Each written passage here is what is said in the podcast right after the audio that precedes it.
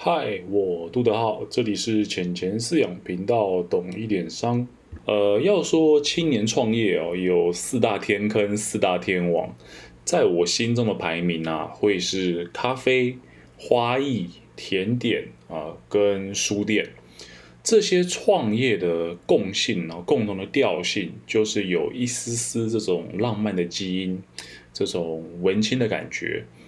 倒不是说这类的创业没有成功的先例哦，没有成功的先行者，但要知道，这个浪漫归浪漫，现实归现实，文青之心呐，不会让创业的刻苦跟辛劳有半分的减少。哦哦，对，说到这个文青哦，在这里是代表一种人群，一种特征。就跟说到大妈，我们会想到这个买买买啊，买黄金、买房子、买股票的这种人一样，没有褒贬含义哦，就是一个代名词哦。说真的啊，干大妈这么有钱，我也嘴不起，对吧？他可能就是十倍的我的资产这样。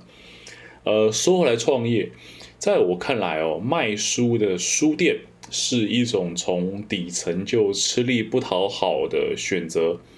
要说咖啡、花艺、甜点，哈，还比较吃手艺、天分、秘方啊等等这些主观因素。那书店哦，就完完全全是一种商店的概念了。要聊这个话题哦，是因为啊，一年前，二零二零的五月三十一号，台北的敦南成品结束营业啊，这个台湾第一家二十四小时的书店就 say 拜拜。那一年后，也看到松山车站旁的鸟屋书店吹起了熄灯号。那翻翻这两者的新闻稿，不约而同都是宣称这种战略调整、呃体制改变啊，或者是公司大方向需要的这些呃规划与部署。我相信真的要亏钱哦，也不会明说啦，因为这个家丑不外扬哦，是做生意的基本守则嘛。那对敦南这个老成品而言，或许是因为同为台北大东区的这个信义区开了信义成品，那造成服务群众的重叠，适当的裁剪一下这个店面，集中客源啊，也不枉为一种策略啊。也因为敦南成品开的比较早，这个场地可能已经不敷成品集团哦他们现行的策略使用。啊，那至于鸟屋书店对外的说明，则是希望能够拓展店面的坪数啊，以便未来除了在卖书的本业上，加上更多这种精选小物啊，以及咖啡鉴赏的这种业务整合。当然啦，理由可以有各式各样哦，毕竟现实世界最不缺的就是令人意想不到的这种故事。但以结果论而言，这两家书店确实都是选择结束营业。哦，那呃，说到书店，不得不提一下书这个本体哦，让我们对其重新审视一下概念与定义。啊，无论是你说圣经啊、杂志、课本、小说、食谱、漫画、字典哦，乃至于小抄，好了。各式各样的书籍哦，都脱离不了文字或图像啊所构成的资讯内容，再加上啊封面封底纸张的这个载体两大主要部分。那同样哦，以这个资讯与载体这样共存的形式的这个商品，还有 CD 啊、DVD 这些，或许时至今日哦，这个卖书的书店们还有所依有所成，但你想想。啊，曾经这个开满街头巷尾的玫瑰唱片行啊，大众唱片、雅艺影音、百事达，哦，今天都已经消失不见了，对吧？啊，整个都是被 Spotify、KKBox 啊、HBO Plus 或是爱奇艺哦，啊 Netflix 这些影音平台所取代。毕竟呢，这类型的产品重点是资讯，而非载体哦。在移动设备啊以及通讯技术飞速发展的今天，光碟形式的旧有载体已经渐渐跟不上科技的进步哦。嗯，或许蓝光光碟还可以以容量有所一拼，但 CD、DVD 这样的形式真的是死在地上起不来了。想当初我在念大学的时候，大一、大二还会去图书馆借个 DVD 啊来看，然后度过这种空堂的时光。那现在谁还看 DVD 啊？都拿着手机就是随便就看起来，对吧？在空教室里面随便看都可以。说到底啦，使用者们还是使用耳机跟荧幕在观赏这些资讯内容。那对其解码的机器啊，你说 CD 或 DVD player 已经通通被统整成手机或者电脑了。这么算起来哦，我上一张专辑还是在玫瑰唱片行买的周杰伦七里香，那都已经是十七年前的事情了。那纸本书可以偶然的苟活到今天，可以说是成也纸本哦。败也纸本哦，我们先来聊聊它的成功之处啊，在纸张上阅读的这种体验呢，至今还无法被任何等级的电子产品所取代哦。无论是这个一万、两万、三万的 iPad，或是可能三五千块这个 Kindle 这种电子书 Reader 啊，都无法的去取代我们在纸张上所获得的这种阅读体验。电子书的这个电子墨水技术啊，在今天已经可以对纸张的光线反射、呃字体形状有很高很高的还原度。但哦，看实体书还有一项是完全无可取代的优势，是这个纸张所堆叠而成的这种三维立体特性。或许哦，我们记不住特定的页码，可能是一百一十一页、一百二十三页，还是三百二十一页。哦，但我们可以靠着翻书的手感去协助自己记得想找的那一页是在书的前半段、中半段还是后半段啊？我相信除了可能与人以外，大家都跟我一样是靠手感在记这本书的。那其余的好处哦，除了放在书架上啊，或是可以盖泡面这些，我觉得都算是额外赚到，我们就不纳入计算。呃，剩下的哦都是实体书这种作为出版品或者是商品比较弱势的部分。首先呢，是这个书籍的成本结构是非常多层次，而且每一层次都难以被压缩的。书啊的本质部分，然后这个资讯部分。版税啊，大概是占十趴啊，打印的这些纸张啊、墨水啊、工程啊，大概是要占十五趴，所以这一部分的成本呢，书的呃文字以及纸张的成本，大概要占到二十五 percent 左右。那出版社要负责处理排版啊、编校啊、翻译啊等等这相关业务，算上利润以后，要占到这个书的售价的三十五到四十五趴。那运输通路哦，可能就是把书从啊印刷厂运运到书店，我们再算个十趴好了。这样加一加哦，其实书到了书店以后，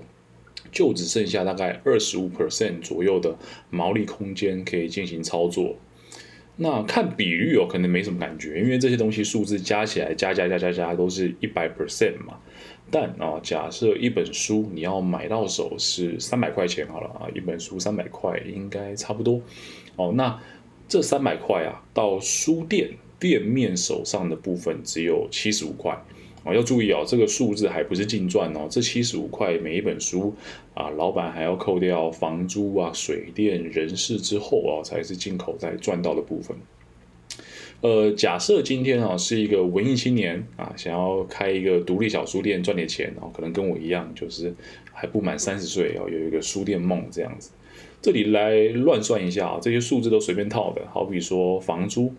啊，一个月三万块，那人事要找两个人啊，这每个月也要七万块，水电杂支算两万块好了，呃，我的成本就大概要压在十二万一个月。那这个数字跟刚刚的七十五块一算，我每个月要卖到一千六百本书才开始打平。这个数字除以每个月三十天，大概算起来就是每一天要卖五十三本书。那这五十三很难很难思考哈，我们取个整数啊，因为什么？好比说信用卡啊、Line Pay 接口这些数位支付的通路，都要跟店家抽取一定比例的手续费嘛。所以，我们这个五十三可以向上取整啊，可能五十五本书每天啊，我们要卖五十五本书每天才有机会打平成本。哦，虽然没有细算过我在金石堂小时候蹭了多少小说、多少武侠，但就假设啊，我每次每去三次书店才会买一本书好了，那这样独立书店算起来，一天要有一百六十五人次的人流，才有可能达到我们所设定的这个成本计算的部分。哦，你要说手摇饮料店一天卖三百杯，或许问题不大，但这种文津的独立书店啊，可能空间也不大，然后开的时间就朝九晚十好了。啊，就算是这样的情况，我觉得一天要上门一百五十位客人，还真的是有点困难。这是呃成本模型的部分啊，我们很不严谨的随手算了一下这个书店的成本结构。另外啊，我们也不能忽视书作为一种商品本身自带的这种弱势哦。作为一个呃讯息的载体，书籍本身就有着跟人类一样的烦恼。我将其称为书本的隐私性问题。只要一被看光光啊，书籍本身的价值就会大打折扣。或许这个旅游啊、字典、食谱、自修等等的这种工具书籍，可能因为它的实用性质哦，就算被看光了，也有可能被消费者买下来。但若这个书的功能哦，是提供消磨时间啊这种娱乐性质的功能。例如说，小说啊、修仙武侠、散文这种，只要一被看过之后，就很有可能消费者就不买它了。不要说其他人啊，这这些项目啊，小说、武侠、散文，就是小时候我去金石堂蹭书的主要目标。我就纳闷啊，那个年纪小的时候，对著作权没有太大的概念。啊，为什么别人的小说都不封膜，但是九把刀的小说每次都这么小气，封的紧紧实实的？我从来都没办法白蹭九把刀的小说。当然啦，到到现在啊，到长大以后，只要是看到喜欢的书，都还是会买实体支持啊，因为我现在也懂这种创作的不容易啊。说到创作啊，如果你喜欢懂一点商的节目的话，我希望你也可以就是跟我互动一下，我也非常感谢你。哦，那当然，这就是侧面彰显了这个小说的价值，并不在于反复的阅读，而是一次性的这种文字幻想、文字刺激。但作为书籍哦，我们不知道它的内容时，又非常难以判定啊，它是否能够对我们产生足够的价值。这就让我想起很久前听到个笑话，就世界上有两种产品，非常容易产生这种外包装诈骗。啊，第一是泡面啊，第二就是小说。我没有要抬杠哦，说《红楼梦》或者《三国演义》不是传世经典啊，只是想要表达一种客观的事实。书籍作为传递讯息的工具，哦，当我们无法确认它内容的时候，单看封面或者封底啊，这些书籍介绍，有时真的很难为其买单。但当我们整本翻看完之后，又会极大的削减这个购买的意愿与动机，造成了这个书籍的低冲动消费特性。哦，另外是不像是可口可乐啊，或是麦当劳这样一两个月总会爽吃个一两次这种食品或是消耗品。每一本书哦，基本上一个人穷其一生也只会买一次，对吧？这就造成了这个书籍的低重复消费特性。再加上上一段我们提到这个书的低利润啊，要说人老了会有三高：高血糖、高血压、高血脂。那卖书这件事情啊，打从一开始就是要来挑战低冲动消费。低重复消费以及低利润的三低困局啊，真的是很不容易的一一门生意。再来聊聊书籍作为商品会有什么样的特性啊？要么我不开书店，要么我一开书店就要进非常非常非常多不同的书籍来提供读者们去探索以及发现。那此时每一本书哦，就是不同的。品相对吧？每一本不同的书就是一个独立的品相嘛。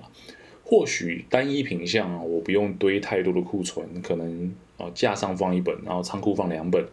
但书店要管理的品相哦，真的是多到令人发指啊！提供几个数字给大家建立一下概念。好比说，我们第九集有提到的啊，Costco 好事多，同一时间大概只有三千五百个品相左右。那便利商店啊，小七或全家同一时间就几百种品相，也可以应付平常的来客了。呃，再说到手摇饮好了，手摇饮料店，照我打过工的印象，只要管理十几种左右的原料，就可以变出大概三十几种的这个饮料品相。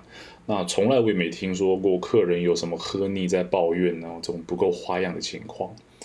但哦，随随便便一家书店，可能就需要南瓜上万种品相，才能够满足不同的读者群。哦，除了这个排行榜啊，或者是经典名著以外，每个人在买书的行为哦，是发生在非常非常广泛的不同领域之中的。哦，你说宗教啊、文学、社会、财经、自然、历史哦，这些分门别类，就是人类社会的缩影嘛，人类社会的写照。啊，这个品相多又杂。再加上每一个单一品相无法也不能提高进货量，哦，这就造成了跟 Costco 完全相反的情况。书店本身无法以量制价去摊平每一本书的成本，哦，却又不能砍掉不进任何一本书，这就是在书店管理上天然会产生的这种矛盾与挑战。那当然啦，说了这么多，书作为这种讯息载体，书作为商品，或者是书店本身的成本啊，讲了这么多它的困难与困局，那我也想跟大家分享分享一两个我观察到了开书店的这种解方。呃，首先是这种适用在大型啊或者连锁书店的这种方案。呃，书店天生具有吸引消费者的能力，就像是 Costco 的这种烤全鸡一样。这种商品啊，这种店面不见得可以为商家带来很大的收益。Costco 烤鸡一只才卖不到两百块啊，我根本不信他在赚钱。但却是可以吸引人潮的主要打点。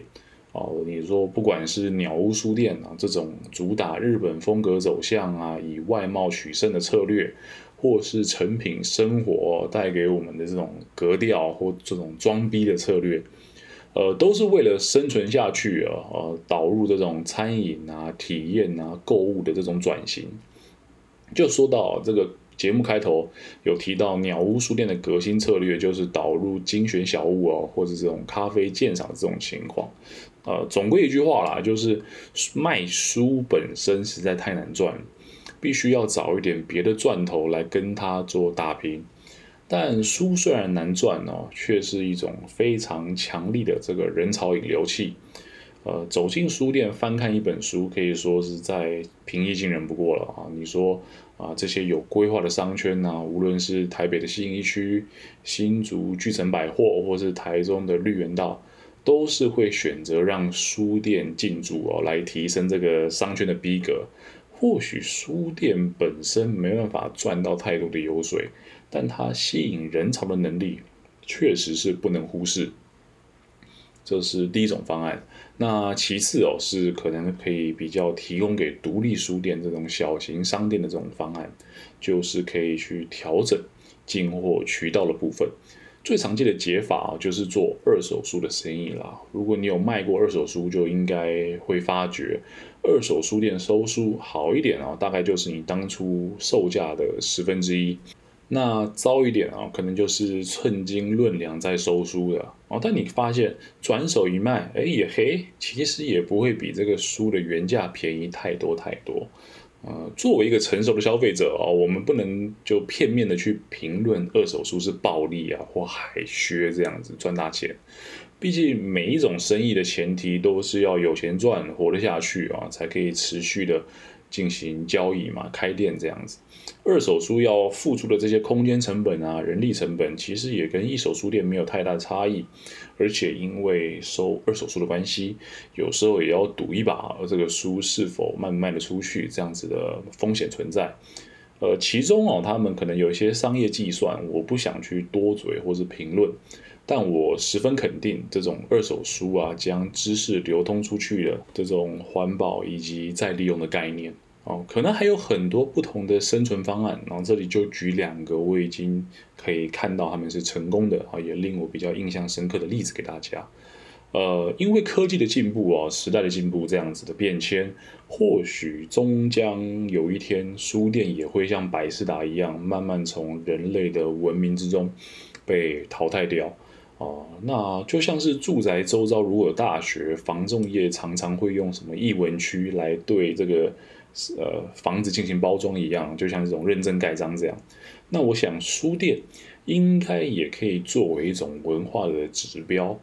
呃，或许看书的人不见得都是好人，但不看书的人确实哦，就是少了一种获取知识的管道。我相信这个故事大家都听烂了，就是微软的比尔盖茨啊，或者是啊股神巴菲的好朋友查理蒙格，他们都是书不离手的一代书虫。